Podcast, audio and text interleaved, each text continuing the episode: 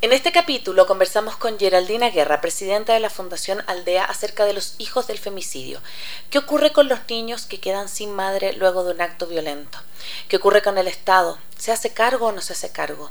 ¿Cómo podemos nosotros como sociedad civil acompañar y apoyar a aquellas mujeres que están siendo víctimas de violencia? Geraldina nos comentaba que si nosotros silenciamos, la violencia perdura. Acompáñanos en este tremendo e inspirador capítulo. Hola, soy Dani Dávila. Yo, Cone Aitken. Y yo, Paz Dávila. Somos Maternidades Imperfectas, una plataforma que acompaña, empodera e inspira a las mujeres madres a vivir la maternidad como un espacio de autoconocimiento, fuerza y crecimiento personal. Guiamos a las madres desde la maternidad que vivimos hasta la que queremos vivir. Nos interesa reescribir las historias de las mujeres madres reflexionando y visibilizando maternidades reales, honestas y diversas alejadas de los juicios y los dogmas que pesan sobre nosotras. Queremos guiar a las mujeres a encontrar su propia voz en la maternidad, a ponerla a su favor y a convertirla en una experiencia de poder y de equilibrio. Nos ilusiona acompañarte a florecer en la maternidad. Bienvenidos. Hola a todos, hola a todas, bienvenidos a un nuevo miércoles en vivo de Maternidades Imperfectas. Mi nombre es Cone Aitken y quiero agradecerte por estar acá, porque al estar acá puedes permitir que sigamos acompañando, empoderando y también inspirando a las mujeres a vivir su maternidad como un espacio de fuerza y crecimiento personal. Recuerda que siempre nos puedes encontrar en Instagram, en Facebook, en YouTube como Maternidades Imperfectas y que también estamos acá, por supuesto, gracias al apoyo y la colaboración de Radio Sucesos. Nos puedes escuchar a través en todo Ecuador de la señal de la 101.7 y en todo el mundo en la www.radiosucesos.fm. Bienvenida, querida Dani. Muchas gracias, Cone. Bueno, qué, lindo estar en un nuevo episodio. El día de hoy eh, tenemos un tema muy real. Mm. Eh, muy duro que a veces nos incomoda escuchar y creo que precisamente por eso queremos eh, traerlo a colación. Estamos con Geraldina Guerra, que es presidenta de Fundación Aldea. Em, ella les va a contar un poco qué es lo que hace Fundación Aldea, pero yo quiero dar antes un pequeño resumen de por qué elegimos este tema y es porque eh, primero vivimos en constante violencia de género todavía, lamentablemente, pero muchas veces escuchamos las historias y nos olvidamos que dentro de este contexto de violencia de género también hay otras personas, que mm. son los hijos de estas mujeres que fallecen.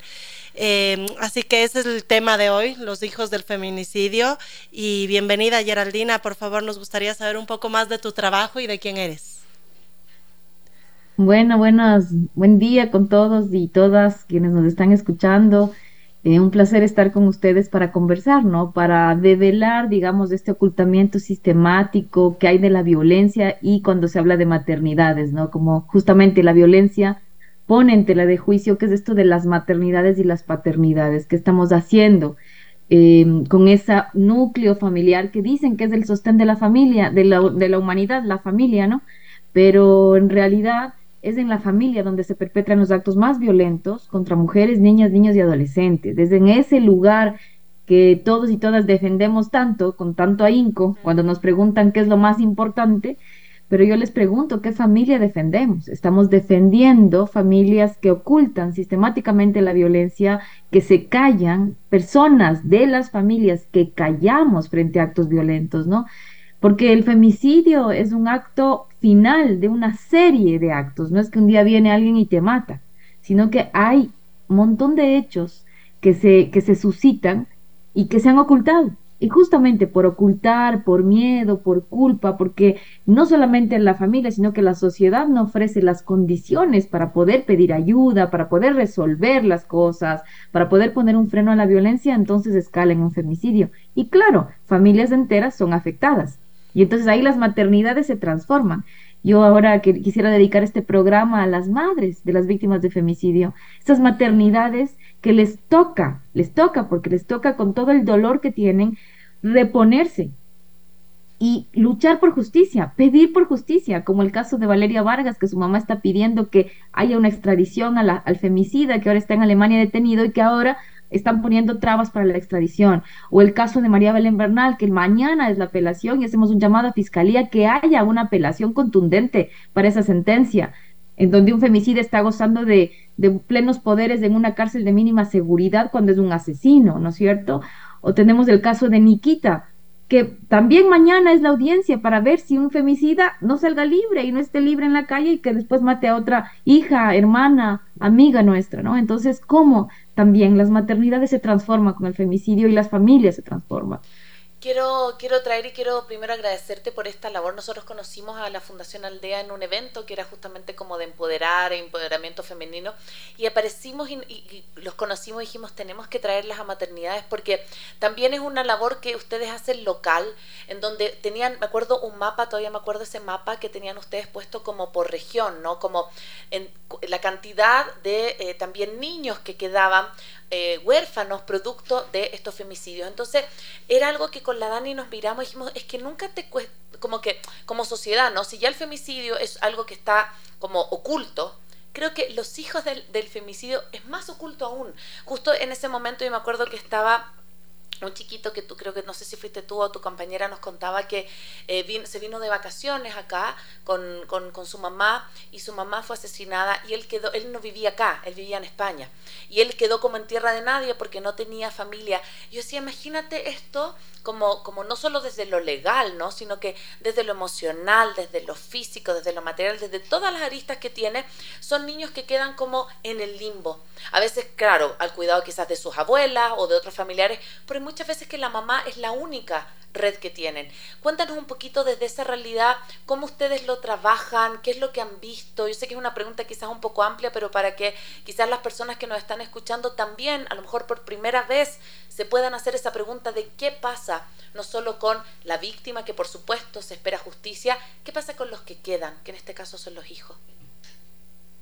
Bueno, justamente como el caso, el, caso que estás comentando es del hijo de Valeria Vargas Campos, del que justo mencionaba, cuyo femicida ahora está encarcelado, estaba prófugo. Él contrató a matones para que maten a su esposa cuando vino de vacaciones a visitar a su familia. Ella vivía en España con su hijo y tenía ya antecedentes de violencia.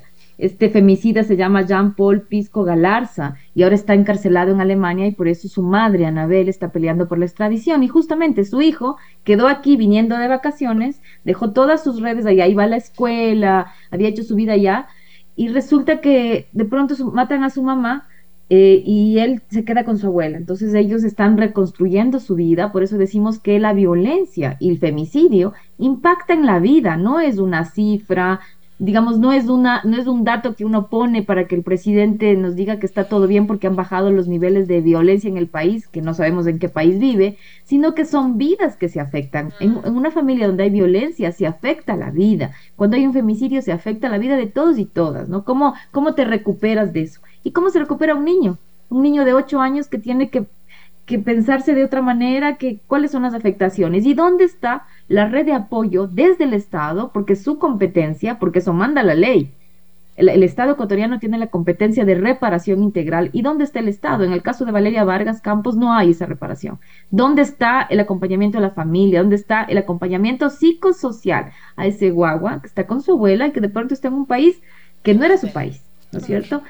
Em, entonces, esos son los mínimos, ¿no? Cuando hablamos de los impactos del femicidio, y tal vez por eso Aldea ha sido reconocida los últimos años porque pudimos ubicar al femicidio en el mapa. Es decir, para que usted, señor, señora, que hoy nos escucha, sepa que en la provincia donde usted vive, aquí en Pichincha, ocurre un femicidio cada 23 horas y que las víctimas de violencia en Pichincha son 7 de cada 10 mujeres en Pichincha. Y entonces significa que probablemente una mujer que usted conozca, usted que nos está escuchando, es víctima de femicidio. Cuente 10 y piense en 7. 7 de ellas son víctimas de violencia, eso dice la estadística del INEC, no decimos las organizaciones sociales.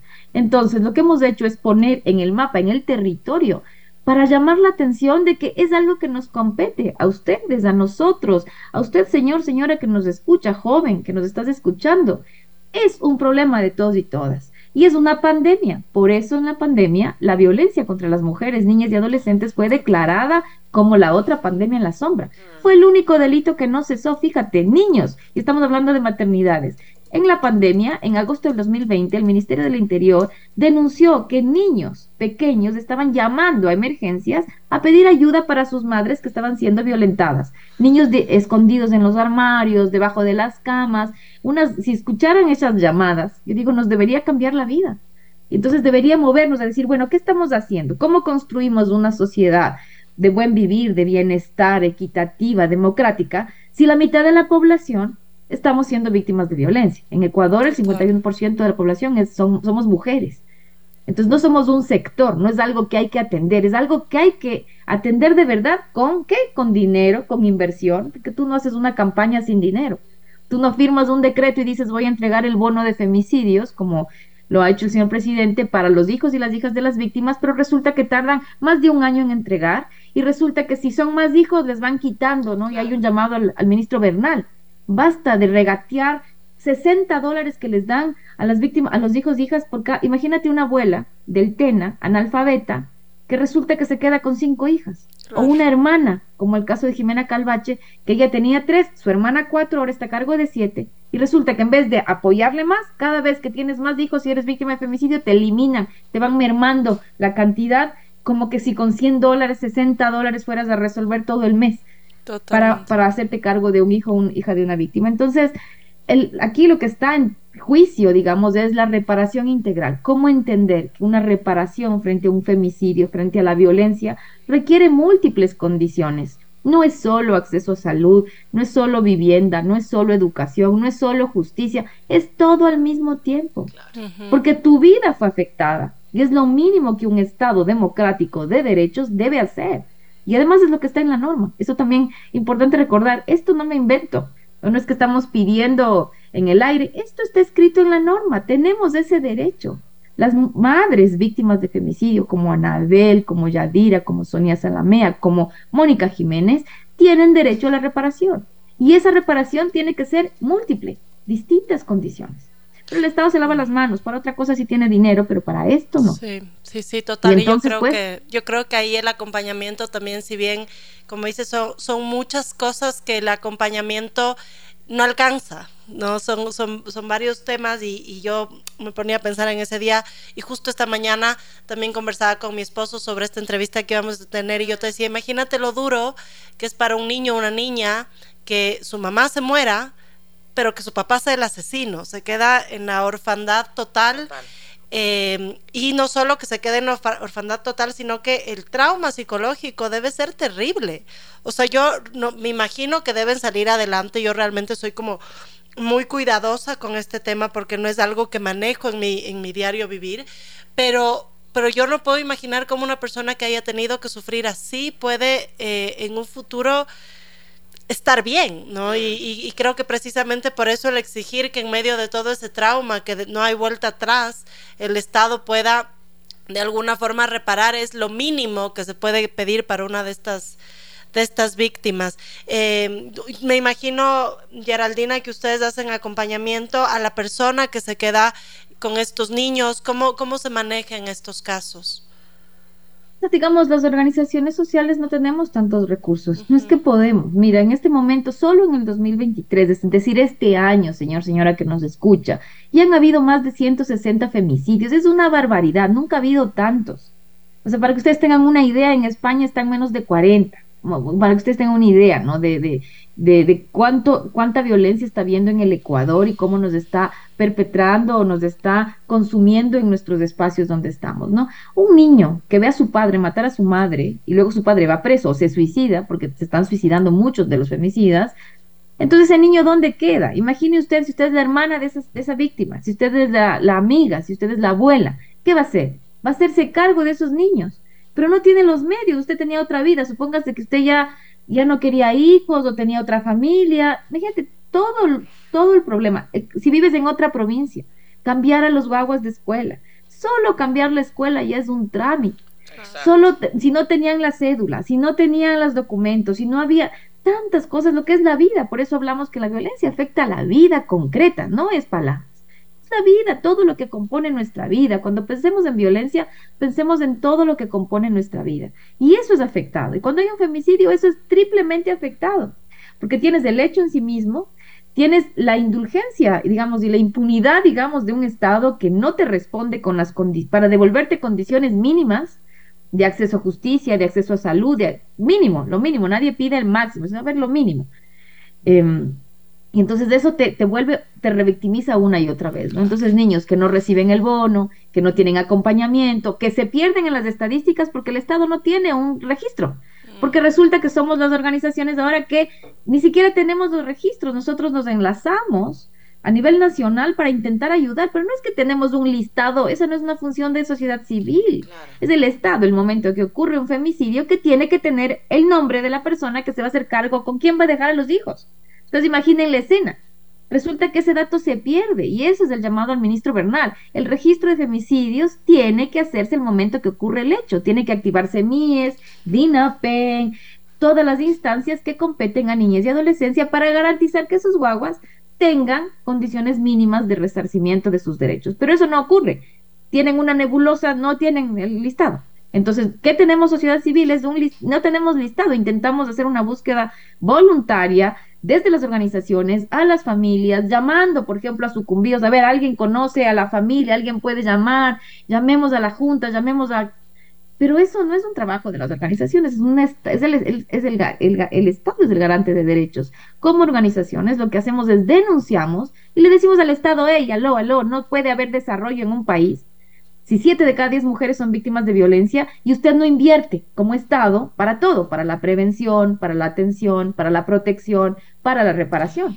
Es mucho más barato, y hace dos años GIZ, la cooperación alemana, publicó un estudio, es mucho más barato para el Estado prevenir pero si tú vives en la zona rural de Pichincha, por ejemplo, como en Gualea o en Nanegal, ni siquiera hay conocimiento de la ruta mínima de atención. Entonces el teniente político ni siquiera entiende cómo emitir una boleta. Entonces, ¿cómo vamos a salir? Y te estoy hablando de Pichincha. Ahora tú imagínate si te digo Orellana o si te digo Zamora Chinchipe. Entonces, ¿cómo el Estado no invierte en prevención, entendiendo cómo son las rutas, qué deben hacer, que no que funcionen las mesas? Y entonces nos hemos convertido en una sociedad que, digamos, apadrina la violencia y justifica la violencia y además emite constantemente un criterio de impunidad bárbaro. No importa, solo era una niña, como la niña, como Catirita, a la niña de tres años que mató su padrastro este sábado en Guayaquil, a golpes. Entonces, ¿dónde estamos como sociedad, como Estado? ¿Por qué si usted es vecino, vecina, en una casa donde está viendo que hay violencia, active eh, la, ruta de atención, denuncie y sí, la, violencia nos mete en problemas, así mismo es, eso justamente es. nos vamos a meter en problemas. Justo, perdón, Geraldina, te iba a comentar eso, que yo creo que obviamente está esto, esta responsabilidad responsabilidad perdón, del Estado y también la civil. Yo, yo me acuerdo que, que en algún momento, tengo este ejemplo, mi mamá trabajaba siempre en zonas súper vulnerables, enfermera, y me acuerdo que ella se metía en problemas, es lo que tú decías, como cuando ella veía una situación de violencia, em, ella estaba segura porque estaba como amparada en ser la enfermera del consultorio, entonces, pero siempre denunciaba, pero hubo un momento que se tuvo que ir de ese lugar porque estaba en la mira de todos porque sabían que mi mamá era la denunciante, digamos, como la que, la que decía las cosas.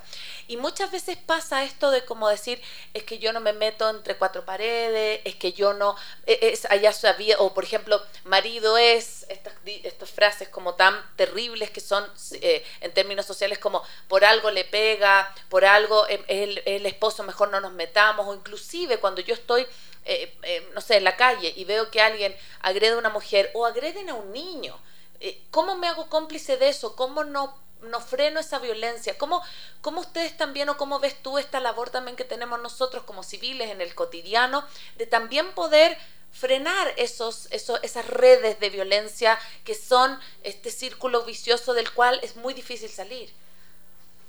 Digamos, es que nos está, lo que, lo que la sociedad se ha convertido es una sociedad cómplice, mm. la sociedad ecuatoriana es cómplice frente a, digamos, a una a un falso sentimiento de respeto. ¿Respeto a qué? Usted no puede respetar un sitio donde haya violencia. ¿Cómo va a respetar un hecho violento? Hay que meterse, ¿no? La, violencia es un problema de política pública. No es privado, no es un asunto privado que ocurre en cuatro paredes. Mm. Yo me imagino esa guagua de tres años que acaba de ser asesinada. ¿Por qué los vecinos no hicieron algo? Sea, si están escuchando que hay un maltrato, porque ahora sí salen, ¿no? Ya las ya matan, ¿no es cierto? Ya ocurre el hecho violento, ocurre el femicidio y resulta que ahí sí todo el mundo así sabíamos. Debería darnos vergüenza. ¿Qué estamos haciendo? Y eso es porque creemos que eso no nos topa. Y eso es lo que estamos intentando desde Fundación Aldea, saber que el día de mañana no es la señora, no es Catirita en Guayaquil, es su nieta, su sobrina, su ahijada, su hija misma. Entonces, ¿cómo? Empezamos a cambiar el discurso y entender que la violencia es un asunto de todos y todas, es suyo, señor, señora que nos escucha, porque usted vive en Pichincha y en Pichincha siete de cada diez mujeres son víctimas de violencia. En cualquier momento es cualquiera persona de su familia, es usted misma. Pero preferimos callarnos porque la violencia, y eso es importante decirlo, nos da miedo. ¿Quién quiere hablar de violencia? Es horrible hablar de violencia, es horrible reconocer que uno ha sido víctima de violencia, pero eso, justo pasar ese umbral y dar el paso para vivir en una sociedad sin violencia, para vivir mejor, debería ser una tarea de todos los días. Sí, totalmente. Yo creo que como empezamos el programa diciendo, es un tema que nos incomoda. sí. Y, y, nos incomoda creo que un poco más también porque somos mujeres, ¿no? y ahora que somos madres, yo no puedo imaginar lo que sería que me pase a mí y mi hijo se quede solo. Y es duro y es es, es, duro, es, sí, es doloroso, es algo que, que, no nos pasa, pero no podemos quedarnos en la comodidad de que como no me pasa a mí, como yo tengo privilegios, como yo tengo otra vida, eh, me, me, Exacto, no miro que le pasan a otros José Emilianos que no es mi ah, hijo. Ah. Entonces creo que eso también es una invitación. Les agradecemos por estar acá. Recuerda siempre que todos nuestros capítulos puedes seguirlos en vivo también a través de nuestro canal de Facebook y YouTube y que puedes escuchar todos nuestros episodios anteriores en nuestro podcast. El día de hoy estamos con Geraldina Guerra hablando sobre eh, cuál es el trabajo que hace Fundación Aldea en torno al femicidio. Eh, en especial estamos conversando sobre qué pasa con estos hijos que también son víctimas de la muerte de su mamá, eh, cómo les cambia la vida, cómo esto afecta y, nos habíamos quedado un poco en, el tema de, de la responsabilidad civil que tenemos, ¿no? Y sabes, Geraldina, que a mí me pasó hace un tiempo, no tiene mucho que ver con con el femicidio, pero sí con la violencia, que yo salía de casa. Yo soy, para esto hay, quiero hacer una pausa, porque yo soy una mujer como muy de odio las injusticias y me paro y reclamo cuando tengo que hablar, porque creo que eso también depende mucho del carácter de cada ser humano. Yo soy muy, muy, muy quejumbrosa, como digo, ¿no? Si tengo que decirlo, trato de quejarme, pero me pasó que salía de mi casa en el auto y adelante mío, claro, veía un tremendo tráfico, ya logro como, como llegar a un punto y al frente era un, era un taxi con otra persona que no sé si se chocaron, realmente no sé qué pasó, pero esta persona, el otro auto salió con un bate a golpearle al señor taxista. Y comienzan a correr y se veía sangre y le comienza a romper el auto y pasa todo este drama. Y, y claro, yo temblaba porque me puse súper nerviosa que además me caigan a mí. Y comencé a llamar a la policía. La verdad es que no tuve una mejor experiencia del mundo, pero como que algo lograba hacer. Y yo me di cuenta cómo cambió mi percepción de cómo actuar desde que soy mamá. Porque también yo decía, antes yo me arriesgaba un poco más no sé si por decir, no, no, o sea, yo creo que siempre me amé, pero decía, nadie depende de mí. Pero ahora yo, ese día lo que me puse a pensar es en mi hijo. Entonces decía, ¿qué pasa si por meterme el bate me cae encima y mi hijo es el que se queda sin mamá, ¿no? Entonces, no es un tema de, de, de, cegarnos ante lo que está pasando, pero sí creo que también es un poco de, de, que desde la formación debemos empoderar a la gente, porque cuando somos más, tenemos más fuerza. Si estoy yo sola, capaz que no me atrevo, pero si estábamos todos esos carros que pasaron por un lado y se hicieron los locos y se bajaban, capaz que yo decía, oye, yo también me junto a este grupo, porque somos una voz más fuerte. Entonces, no sé si desde ese lado también em, es importante que no seamos irresponsables al meternos, pero sí que empoderemos mucho a la sociedad a unirnos y sí meternos ante estos casos de violencia. Digamos, hay muchas formas de alzar la voz, hay muchas formas de meterse, como dices, entre comillas.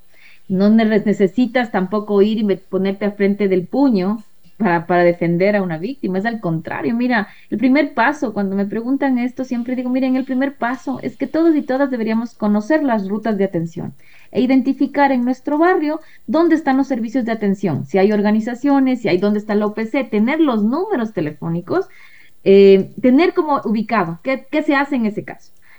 Y, después hacer un montón de cosas a nivel comunitario, siempre decimos barrial. Por ejemplo, mire, ah, organicen en la casa comunal barrial de su barrio, de su conjunto, una película de vecinos y vecinas para ver una película sobre violencia y entonces entender qué significa, o para ver una película de los efectos que causa la violencia en niñez y adolescencia, o de abuso sexual, o de violencia sexual. Lo peor que podemos hacer es quedarnos quietos. Entonces hay muchas formas de meterse. Y yo entiendo lo que dices, esto de, de esa sensación de que otros dependen, claro, y justamente por eso también aquí un llamado, deben saber, señor, señora que nos escucha, que según la encuesta nacional de violencia del INEC, digamos, hay un 80% de probabilidades que un niño que ve violencia en su casa, es decir, si usted está permitiendo que sus hijos vean que le están maltratando, usted está condenando a su hijo para que en el futuro, en, un, 8 de, en, el, 8%, en el 80% de los casos, se vuelven agresores. O si su hija está mirando eso, la vuelve víctima. Agredida. Entonces, si a usted no le, no le mueve, digamos, los casos que yo le estoy diciendo que hay más de 160, que le mueva su hijo, su hija. No los condenemos tampoco a ser ni agresores ni víctimas. Y por eso hay que despertar. Ahora, eso es un proceso. No es solamente que un día se despierte y dice, me voy, rompo la violencia, me divorcio, porque me ha agredido 10 años. es así. Pero tiene que saber que hay lugares donde le van a ayudar, que se puede salir de la violencia, que hay una ley además que le respalda. Y para eso estamos como vecinos, vecinas, para eso estamos como amigos, amigas, para contar, mira, hay una ley, vamos a preguntar, hay tantos servicios, hay servicios gratuitos, en Quito mismo hay varios servicios gratuitos, tanto del municipio como del Consejo Provincial, como de organizaciones o fundaciones particulares, en donde pueden ubicar. El primer paso es querer romper Después las estrategias de cómo se va a hacer, eso, eso es otra cosa. Pero el primer paso siempre es entender cómo es la violencia, entender que no es de un día para otro, que tal vez se va a demorar dos años, ya listo, pero entender que todo lo que nos hace daño es violencia. Y eso que nos hace daño no es solo para usted. Y si usted es madre, le hace daño a su hijo, a su hija. Y si es abuela y sus nietos y nietas están viendo, entonces también va extendiendo generación tras generación. Así que el llamado es de ese, uno puede meterse de muchas maneras, hay muchas estrategias para hacerlo. Eh, y lo que no debe pasar nunca es que dejemos sola a una víctima. O sea, mm. sabemos que la vecina, sabemos que mi amiga, que mi cuñada, que mi... ¿Qué está haciendo? Entonces hay que ver estrategias. No quiere que nadie le pregunte. Bueno, no le pregunte. Invítela al cine, vaya a tomar un café, vaya, invítela a hacer un, chequeo médico para ver si un médico le dice que está con afectaciones a la salud física. No sé, uno puede, de acuerdo a cada caso, porque lo complejo, y eso deben saber, lo complejo de la violencia es que afecta en distintos ámbitos de la vida. Y es, los efectos, impactos pueden ser tan variados como la vida misma, como el número de habitantes del planeta. Entonces, cada caso depende, cada caso es una situación particular. Depende, ustedes a veces dicen, no, es que las mujeres no quieren denunciar, dicen las, las, agentes de las UPC. Son ellas mismas. ¿Cómo va a denunciar si esa señora no tiene dónde irse a vivir? Si no tiene familia en el lugar donde vive porque migró y está, no sé, su familia está afuera. Si nunca ha trabajado, porque lo que hizo fue casarse con un señor a los 14 años, y entonces nunca analizamos eso. Nunca, sino que solo juzgamos. No, es que es culpa de las mujeres. ¿Cómo es? ¿A quién le va a gustar que le peguen? Si eso no es vida, no es buen vivir. Deberíamos realmente considerar que cómo queremos vivir y estar en este territorio que es Ecuador, ¿no es cierto? Y cómo queremos construir ese país. Con violencia no vamos a poder. En nombre de Catirita, que fue asesinada por su padrastro. No debería nunca más haber un femicidio de esa naturaleza. Sabes que me, llama mucho lo que dices porque yo creo que la violencia en nuestra sociedad está súper normalizada, Geraldina. Como que no solamente hasta llegar a un femicidio, pero yo, por ejemplo, estoy mirando mi propia historia. Yo tuve una pareja que ejercía una violencia eh, psicológica conmigo que yo no me daba cuenta, ¿no? Entonces yo, lo que yo imaginaba que era, era protección. Entonces era como, no te vistas así, no salgas con tus amigos, estás demasiado provocativa, júntate conmigo. Decía que me quiere, me quiere un montón porque quiere que yo esté con, él. Entonces cuando yo miro eso, y me acuerdo en ese momento que la que me sacó fue mi mamá, me dijo, hija, tú estás igual como estaba yo en los peores momentos con tu papi. Como que ella me dijo, yo, yo como que ese momento dije, wow, pero yo no me daba cuenta. Entonces yo lo extrapolo porque no es solamente la violencia física, es la violencia patrimonial, es la violencia psicológica, es la violencia emocional, es todo tipo de violencia que no nos damos cuenta, aún siendo eh, personas que, por ejemplo, podemos tener educación, que nos pueden haber hablado en nuestra familia de la violencia, que a lo mejor no vimos violencia, pero que en ese momento no nos percatamos y qué importante es lo que tú dices como de una voz que no necesariamente me diga, oye, te están violentando, sino que me saque, me invita al cine, me invita a un café y pueda hacerse parte, porque cuando estamos dentro de ese círculo no, nos damos cuenta. Entonces de ahí pasar a como las banderitas rojas, la red flag de decir, en el momento de la relación, por ejemplo, es como yo he escuchado muchas veces, si aguantas una vez, es que eso no va a cambiar. Muchas mujeres tienen esta, esta sensación de como desde el amor o desde el querer cambiar al otro, no es que no me va a volver a pegar, me prometió. Mm. Y está esta luna de miel, ¿no? Que sabemos que ocurre cuando eh, vienen reconciliaciones y los esposos, las parejas están, pero súper eh, cálidos y súper amorosos, pero pasa un mes y vuelve la misma, la misma sensación. ¿Cómo poder acompañar a esas mujeres también para que puedan puedan de verdad, no solo ella, sino que también su entorno, frenar ese círculo. Digamos, lo que dices es muy, muy importante, ¿no? Y ese es el primer paso, es empezar a interesarse por comprender cómo funcionan los mecanismos violentos, ¿no? La violencia crece imperceptiblemente, no es, no es pues que mientras estás de luna de miel, bueno, en algunos casos sí, pero digamos en esta fase de enamoramiento no es que va a haber la violencia o puede haber una violencia sutil, eh, digamos, la violencia se expresa de diferentes maneras. Entonces, el primer paso justamente es aprender, es informarse, es interesarse del tema para poderlo nombrar. Lo que tú estabas describiendo se llama el ciclo de la violencia. Es decir, una vez que se instaura la violencia en una relación afectiva, siempre se va a repetir el ciclo que tiene varias fases. La una se acumula tensión, luego hay una explosión, luego un distanciamiento y luego luna de miel, o sea, se vuelve a reconciliar.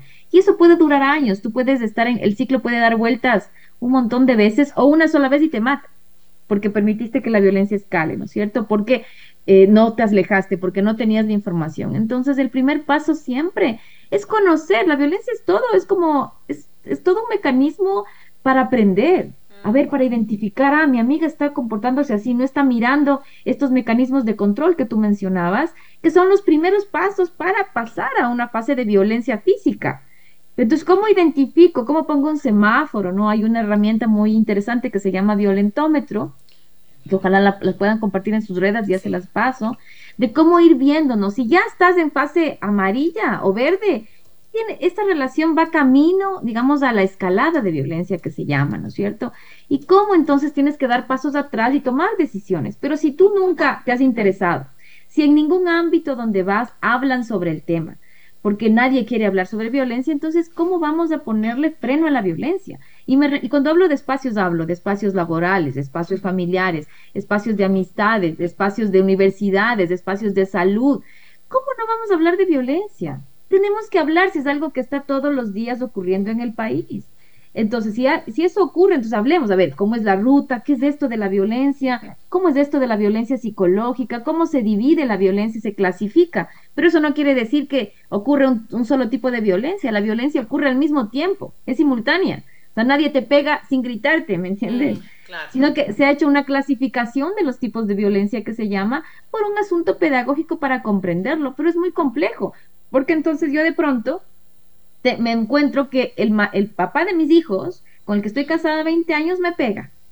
Y entonces yo, ¿qué, ¿qué, pasa conmigo? Yo digo, no, no, mejor evito, ¿no es cierto?, pensar en eso. Pero si yo tuviera información, si yo voy a la tienda y hay un cartel del, del semáforo, del, del, violentómetro, si la vecina me cuenta que hay un centro de atención, si, me, si, si en la radio escucho los temas, ¿no es cierto? Si en los medios de comunicación escucho los temas de cómo prevenir, entonces es otra cosa, porque me siento más segura de que, bueno, puedo pedir ayuda, voy a ir a preguntar. Pero ahora, si yo voy a la UPC, y el policía me dice, no señores, que usted tiene la culpa porque estaba, estaba tomada y eran las 10 de la noche y estaba con minifalda, entonces, ¿cómo? Pues eso es lo que tiene que cambiar, digamos, esa mirada de que la culpa cuando es... Miren, esto es importante, ahora me acordaba de cómo cuando hablamos de violencia eh, contra las mujeres, eh, las víctimas siempre son los culpables. Es el único delito. Y entonces yo, usted, a usted, señor, señora que nos escucha, le pregunto, miren, la próxima vez que le roben, yo le voy a preguntar qué le parece que el policía le diga, es su culpa, pues para que se compró un carro. ¿Para qué tenía un carro? ¿Cómo no se van a entrar a su casa si usted se ha comprado todos los electrodomésticos, las computadoras? De su culpa que le roben. Así que ni siquiera ponga la denuncia, señor. Perdone nomás, vuélvase a comprar todo. Eso no va a pasar nunca. Eso nunca te van a decir en el caso de un robo, por ejemplo. Pero en caso de violencia te van a decir siempre que es su culpa, ¿no? Sí, total. Y sabes que un poco más eh, hablando de, violencia en torno a la clase social, decir que pasa en cualquier clase social. En cualquier clase social. Y que lo único que creo que, puede pasar un poco más distinto en, una clase social de pronto más alta es la vergüenza. La ah. vergüenza de hablar, de contar que a mí también me pasó. Eh, y como decía Geraldina hace un rato, estamos hablando de siete de cada diez. O sea, en nuestro círculo un montón de mamás, mujeres, han sido violentadas física y psicológicamente y, y, no nos atrevemos a hablar. Y yo creo que eso es como mujeres que, que, nosotros hemos, nos hemos dado cuenta que como comunidad lo que nos une es precisamente el compartir. No sé cómo tú lo ves, Geraldina, también estos espacios, ¿no? Un espacio de compartir experiencias, de compartir... Eh, no desde, desde la victimización, sino desde un ejemplo de pude salir o me di cuenta a tiempo, que, eh, un poquito como, como contar, ajá, esto, ¿no? De vivir tal cosa. Em, y, es durísimo, yo creo, y, espero no arrepentirme en algún programa, pero yo fui víctima de violencia física por parte de una pareja durante algunos años y claro, me pasó eso de, de que nadie sabía porque me moría de vergüenza me moría de vergüenza. Y cuando se enteró la gente, que fue casi al final, eh, tampoco es que hicieron mucho, ¿no? Ahora que ya estoy más grande, yo me pongo a pensar y digo, ¿cómo no me agarraron y me sacaron como sea de ahí? Porque uno además que está en ese momento eh, mentalmente no está bien, entonces uno no piensa con claridad, uno no es, como decías, uno no es que aguanta porque le gusta, ah. o sea, uno aguanta porque capaz está enferma mentalmente en ese momento, porque la autoestima está en el piso, porque hay un montón de, de temas y contextos que hay que tomar, pero yo creo que algo que me ayudó mucho a salir de eso fue que una amiga, nunca, nunca fue este tema como que se metió y me sacó y tal, pero me mandó un video básicamente ya ni me acuerdo qué era el video, pero como que me decía una más y te mata. ¿Quieres eso? O sea, ¿quieres en la tumba? Y, me y era un baile, esos, todos estos videos súper trágicos. Y fue como el clic de decir, no más. Claro, esta amiga había sido violentada por el hermano de mi pareja, entonces era algo como muy de familia y, ella había logrado salir. Entonces, no sé, Geraldina, hasta qué punto también es importante esto de generar espacios en donde las mujeres que han sido violentadas puedan compartir sus experiencias sin ser juzgadas y que también empoderen a otras mujeres a salir de esta situación. Sí, la única forma de, digamos, de romper estos ciclos de violencia es hablando. Digamos, la violencia solo perdura en el silencio. Mientras más nos callamos, como amigas, no nos digamos nada, no nos metamos, como madres, no, mi hijita, ¿cómo me voy a meter? Después capaz que, que no me deja entrar a la casa, ¿no? ¿Qué pasa? No, después capaz que no quiere hablar conmigo, es mi hija, mejor le voy a ir despacio. O como vecinos, vecinas, o compañeros de trabajo, compañeras de trabajo, cada vez que nos callamos, lo que hacemos es abonamos a la violencia y somos testigos y además somos cómplices, ¿no? Pero el primer paso sí es conocer más y el primer paso, estoy de acuerdo contigo, es escuchar este momento les estoy poniendo en el chat para ver si pueden compartir. Nosotros hemos hecho como Fundación Aldea un trabajo que se llama Flores en el Aire, que es con las madres de víctimas de femicidio, con familias, porque también es con padres.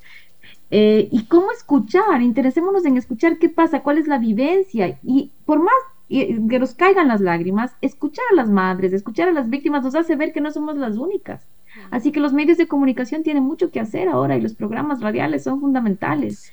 Den los espacios a las víctimas de violencia para hablar qué pasó conmigo cuando fui violada, qué pasó conmigo cuando no pude salir, cómo salir, lo que tú contaste ahora muy brevemente, ¿no? ¿Cómo logré salir? Claro que no puedes ver el momento que estás ahí, no puedes. Estás, tienes, es tu pareja. Entonces no es tan sencillo como cuando estás en la calle y alguien te agrede pareja. Imagínate si tienes hijos con esa pareja. Es tan, tan afectivo, tan íntimo tuyo, que es como tan difícil mirar o aceptar que la persona con la que estás viviendo, con la que hiciste un proyecto de vida, resulta que es la que te maltrata. Mejor te callas frente a eso y dices, no, no, esto no es cierto, fue solo un, episodio, porque eso es más fácil. Pero justamente es en que no haya nadie alrededor, que no hayan condiciones alrededor que ayuden a mirar y a desenmascarar los hilos de la violencia, eso es lo que nos tiene que llamar la atención, porque la víctima es la víctima. O sea, a la víctima no le podemos pedir que despierte un día y se dé cuenta y sal, no.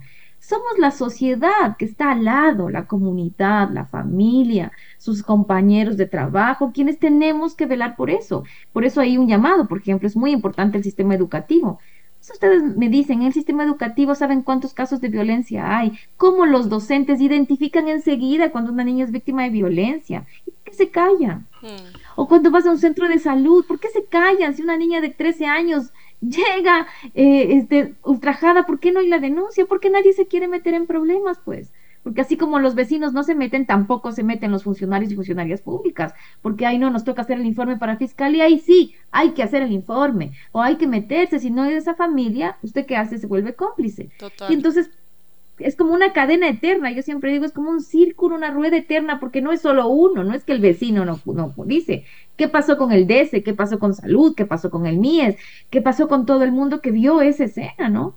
Y que, y que sabía que pasaba eso, pero se cayó. Entonces, ese es el llamado, a romper el silencio para romper los hilos de la violencia que nos están tejiendo por adentro y que como sociedades, y por eso es importante decir, que no es solo en Ecuador, América Latina es considerada la, segunda región más letal en el mundo, porque la violencia se perpetra en el hogar, en ese sitio que es protegido, seguro, ahí ocurre la violencia. Entonces, tenemos que ponernos a reconstruir nuestra noción de hogar, de familia. No porque es mi abuelo, no voy a denunciar que está violando a mi sobrina. Por favor, ¿en nombre de qué? o no porque es mi cuñado, no mejor me callo, no porque es mi hermano, dígale si es su hermano con más autoridad, que, que la violencia es un delito y que va a ir preso, porque usted va a denunciar, punto, que cualquier persona puede denunciar la violencia. Entonces, las víctimas lo que necesitan es un espacio de confianza, condiciones para pedir ayuda. ¿Quién va a pedir ayuda? Pues si, si todo el mundo se calla, ella también se calla, ¿no les parece? Total. Hay una frase, hay una frase súper poderosa, Geraldina, que tienen ustedes en su página. Justo estábamos mirando este video que nos mandaste. Dice, si lo que ocurre a un cuerpo no puede sobrevivir, las palabras sí pueden sobrevivir para mm. contarlo, de Judith Butler. Creo que nos, a todos nos mueve bastante. Yo estoy con la piel chinita porque en realidad es... Y creo que cuando, cuando además eh, uno al ser víctima de violencia escucha esto, eh, digo, ¿por qué, ¿por qué no hubo una Geraldina? hace 10 años que te necesitaba, pero, pero bueno, nada, la vida, la vida fue buena también conmigo después. Em, y, y, claro, lo que hablábamos también, ¿no? Hay que dar gracias porque no hubo un hijo. en ese momento, que vuelve las cosas mucho más difíciles, no solo para la mamá, sino también para el niño que es víctima de la violencia de su papá en este caso. ¿Qué pasa, Geraldina, psicológicamente en la, en la mente, en la vida de estos niños?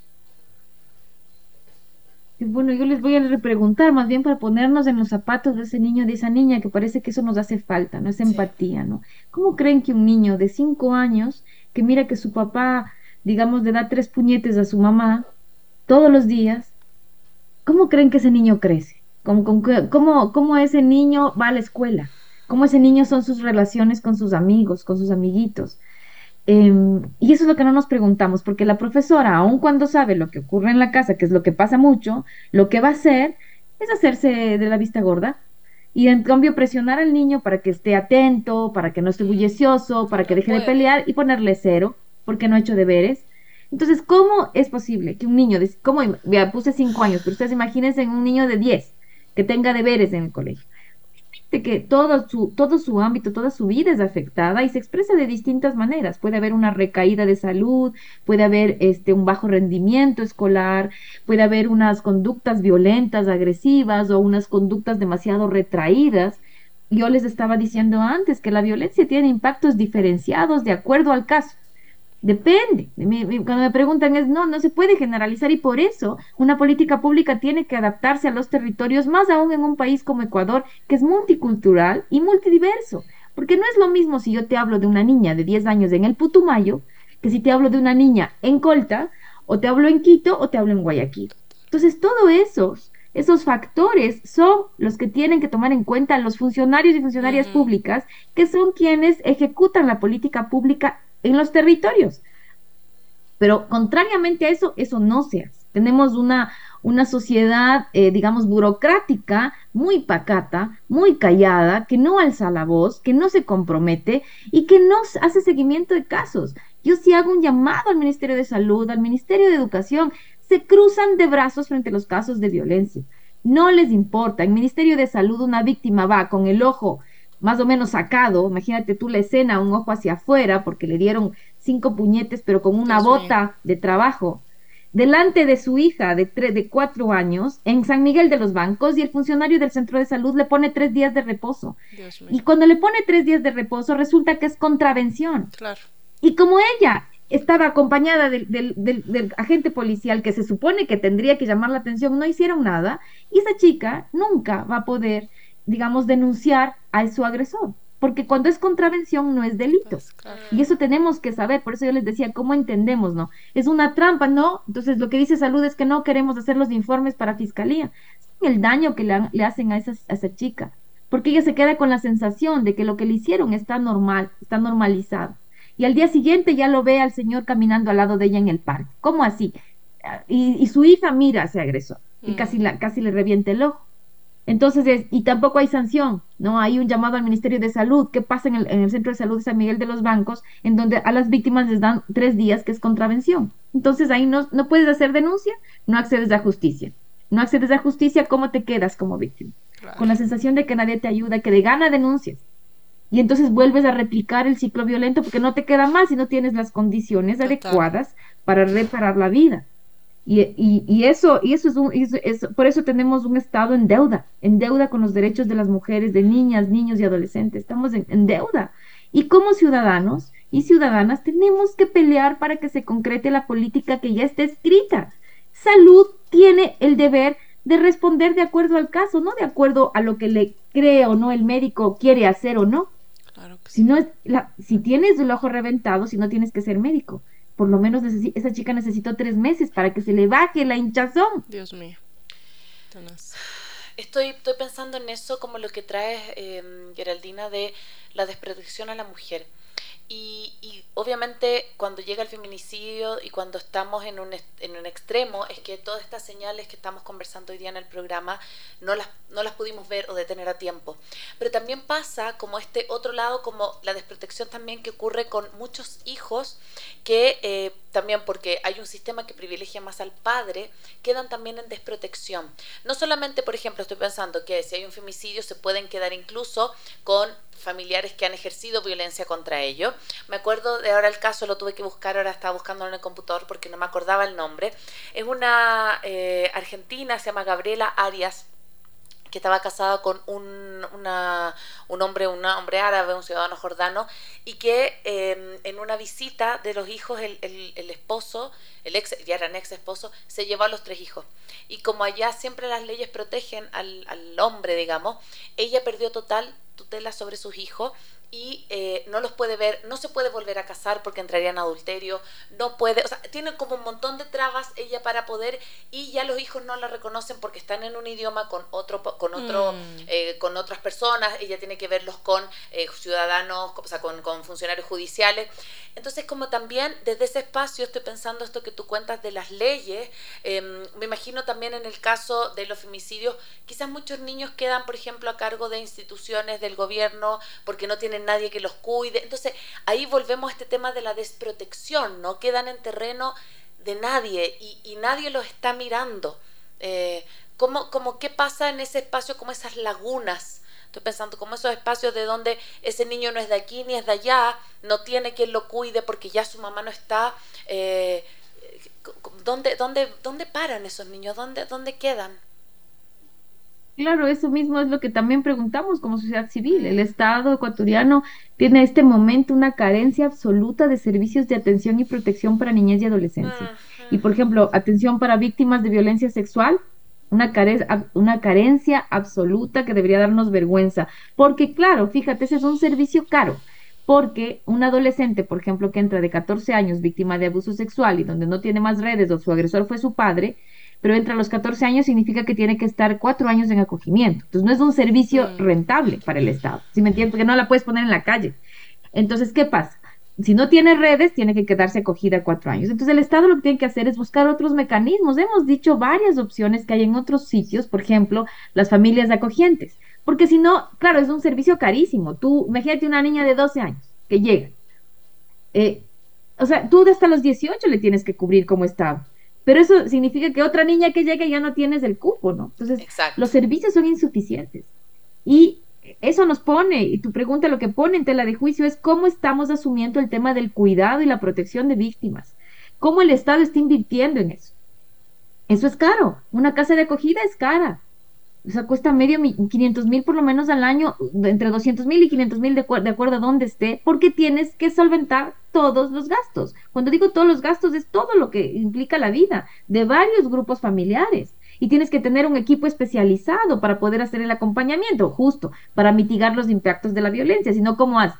Si no tienes una psicóloga, ¿cómo haces? ¿Dónde está ese sistema de protección? En Ecuador tenemos como norma el sistema de protección integral a víctimas, que nadie sabe dónde está, porque nunca se aplica, porque resulta que hacen las mesas cantonales de prevención para la violencia, pero las mesas sirven para tomarse fotos, pero no para hacer un seguimiento de casos y para que ese caso llegue realmente a una protección, entonces que se vincule a los distintos programas.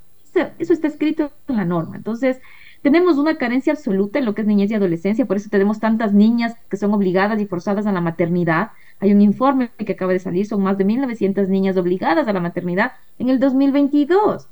Estamos, ¿Qué estamos diciendo? Una niña de 12 años violada por su padre y el Estado y la sociedad quiere obligarla ser mamá, como si una niña de 12 años pueda llamarse mamá y no niña, o no adolescente, preadolescente. Entonces, esas miradas obtusas que pasan por unas concepciones religiosas que no tienen nada que ver con un Estado democrático, porque digamos, usted, señor, señora, puede tener su identidad religiosa, su manera de ser, de estar en el mundo, pero un Estado tiene que velar más allá y tiene que velar por todos y todas. Entonces es de nuevo ponernos caretas y no querer reconocer que en el Putumayo violan a las niñas de 8 y de 9 y no hay los servicios de atención para poder, digamos, que acceda a una atención garantizada. Entonces, mientras hagamos una política pública desde el escritorio, desde las ciudades centrales, y además desde Quito, pero digo Quito, solo el centro de Quito, ah. porque Quito es mucho más grande y también tienes unas inequidades absolutas. Si te vienes a Gualea, por ejemplo, si vienes a Pacto, no hay servicios de atención y protección y eso es Quito, porque resulta que lo rural no existe. Entonces, ¿cómo entendemos que la violencia nos afecta en todos los ámbitos y que la política pública tiene que concretarse en la vida, en medidas para la vida mm. concreta, no en la teoría. No que usted me escriba, señor presidente, señores ministros, una cifra, no. Que cómo vamos a acompañar el caso de la señora que tiene cinco hijos y que ahora mismo en San Miguel de los Bancos no tiene dónde vivir porque salió huyendo del agresor. ¿Qué hacemos con esa señora? Y que no quiere ir a una casa de acogida porque tiene miedo de, de, que se, de encontrarse en Quito con su agresor. ¿Cómo, cómo le contenemos como política pública? Y ese eh, es el la gran deuda del Estado. Si tú a eso le pones otra característica de que son menores de edad, de que son niñas, como mencionabas, peor, ¿dónde están los servicios para las niñas en este país? Total. ¿Dónde están los servicios para las niñas? Y tenemos juezas que ponen en tela de juicio que dicen que provocan a los tíos para violencia sexual una niña de 12 años. digamos, ¿cómo una jueza puede emitir eso en una sentencia, no? Entonces, creo que es importante, muy importante, que realmente empecemos a entender lo que significa la violencia, cómo perpetra en nuestras vidas y cómo cada uno de nosotros, de nosotras, reproducimos la violencia y la naturalizamos todo el tiempo. Entonces, cuando nos cuentan el caso de una niña de 14 años violada, lo primero que decimos que habrá hecho ella es que esa niña siempre, siempre se vestía provocativa. ¿Qué? Sí, total. Y yo creo, sabes que yo creo que todavía, todavía se manejan esos discursos y a mí me parece tan, no sé, arcaico, tan es que, es, ajá, o sea, es eso, a mí me mata de iras porque yo veo todavía que, sobre todo la gente un poco mayor, todavía maneja ese discurso, o sea, ¿qué habrá hecho? Pero la has visto cómo se vestía, pero entonces, o sea, yo, yo, yo comencé a manejar mi discurso de, puede salir desnuda si le da la gana que nadie tiene por qué tocarla, ni verla, ni silbarle, ni entonces es, es un tema que yo creo que todavía se, se debe cambiar desde, desde la prevención, desde la educación en la primera infancia. O sea, es tan importante que los niños comiencen a atender también esto, esta visión eh, ampliada de lo que es la violencia, de cómo no ejercerla, de lo que es una casa con valores eh, de corresponsabilidad, etcétera, ¿no? Y miles de cosas más. Pero bueno, estamos llegando ya al final de, esta eh, entrevista. Que, que, creo que nos hace también replantearnos mucho y Geraldina, nosotros solemos terminar con ideas fuerzas, con qué es lo que nos quedamos de esta entrevista. Voy a empezar eh, y por mi lado yo creo que em, esta, esta entrevista a mí me, me, dio un poco también estas ganas de alzar la voz. Es la primera vez que, que públicamente puedo, puedo contar algo que me pasó, eh, que pues lo he hablado en, un círculo más cercano, pero que creo que es necesario que empecemos a hacerlo. Sobre todo cuando ya sentimos que tenemos esa fuerza, que yo, a, a Dios gracias, tengo eh, un, un esposo maravilloso y un hijo maravilloso, pero para que yo llegue a esa estabilidad tuvieron que pasar muchas cosas. Y se pueden hacer y que sepan que, que hay grupos de apoyo y grupos de mujeres que queremos eh, lo mejor para otras mujeres que están siendo agredidas y que sabemos que es difícil pero no es imposible, así que ese, ese es mi llamado hoy y, y, el mensaje con el que me quedo. ¿Con qué te quedas tú, con? Uy, me quedo acá, noté. algo que me llamó mucho la atención, esto de, mm, bueno, todo, me parece que ha sido un capítulo súper duro, estoy súper movida, como que me, me faltan un poco las palabras, pero creo que es porque no hablamos estos temas, porque son incómodos, porque son duros, porque eh, mejor hablar de crianza respetuosa, porque todo el mundo va a estar de acuerdo, que hablar del femicidio y qué pasa con los hijos del femicidio. Entonces, quiero agradecerte también por estar acá, como muy, muy honrada de, de poder también darle voz un poquito a este espacio. Tenemos una vitrina que es la radio, que es el podcast, y, y me quedo con esto que la violencia perdura en el silencio. Que no es solamente la persona que está en la casa víctima de violencia, tanto física como psicológica, sino que si yo soy un vecino, si yo soy un amigo y sé que esto está pasando y me quedo callado, también lo, lo, hago, lo hago que esto continúe. No es solo responsabilidad de la víctima, muy por el contrario, es responsabilidad de la sociedad. Y si nosotros no hacemos algo porque eso pare, eh, nunca vamos a, a, a poder como no solo frenarla porque la violencia sigue pasando, pero, pero mientras yo más me calle, más, más ocurre. Me quedo con eso. ¿Con qué te quedas, Geraldina, de la, de la, del capítulo de hoy? Yo quisiera decirles que, quisiera decirles a todos quienes nos están escuchando, a todos, es que rompan el silencio, que no están solos, no están solas, eh, que estamos muchas, o como dicen las compañeras en sucumbíos, no estás sola, estamos todas. Entonces, el primer paso es hablar, así como lo hiciste hoy. Muchas gracias por compartir tu experiencia, pero empezar a contar, porque las respuestas no las tenemos. Lo que tenemos es saber que tenemos las ganas de, no, de vivir en un país donde no haya violencia, de tener una familia sin violencia, de criar a nuestros hijos, a nuestras hijas sin violencia. Y si eso no es así, bueno, hoy día da el primer paso. Ahí ahora tenemos todo en Internet, podemos buscar, tenemos una ruta de atención en Ecuador, hay norma en Ecuador, pregunta, escríbenos a nuestras redes, escriban a la radio, pidan ayuda porque siempre estamos difundiendo información. Ese es el primer paso y eso es con lo que me quedaría. No estamos solas, estamos todos. Gracias. Eh, queremos recordarle a todas las personas que están eh, siguiéndonos que este capítulo va a ser reprisado el domingo 23 eh, de julio a través de también Radio Sucesos a las 12 del mediodía y recuerda siempre que también va a estar en formato podcast. No olvides compartir con, con quien tú creas que le pueda servir, con quien creas que a lo mejor está atravesando por una situación así de difícil. Quizás este programa le va a servir y le va a ser de mucha, mucha utilidad. Si tú le pones cinco estrellitas, si tú compartes en Spotify en tu historia, también nos ayuda ayudas a poder llegar a más y más personas. Sí. Recuerda también que nos puedes seguir a través de la Radio Sucesos, a través de la 101.7 y siempre por la www.radiosucesosfm. Nos vamos muy agradecidas, Geraldina. Ojalá que quienes están escuchando puedan acudir a Fundación Aldea también para cualquier necesidad. Ustedes están haciendo un trabajo increíble, así que fue un honor tenerlas en nuestro programa. Muchas gracias a quienes nos acompañaron gracias. y nos vemos la próxima semana. Chao, chao. Muchas gracias. Chao, chao. Soy Cone Aiken. Y yo, Paz Dávila. Gracias por regalarte este tiempo de autocuidado y crecimiento. Si quieres escuchar más capítulos y contenidos sobre maternidad y crianza, no olvides de encontrar nuestro podcast en iTunes y Spotify. Y a través de Radio Sucesos todos los domingos a las 12 del mediodía. Te esperamos.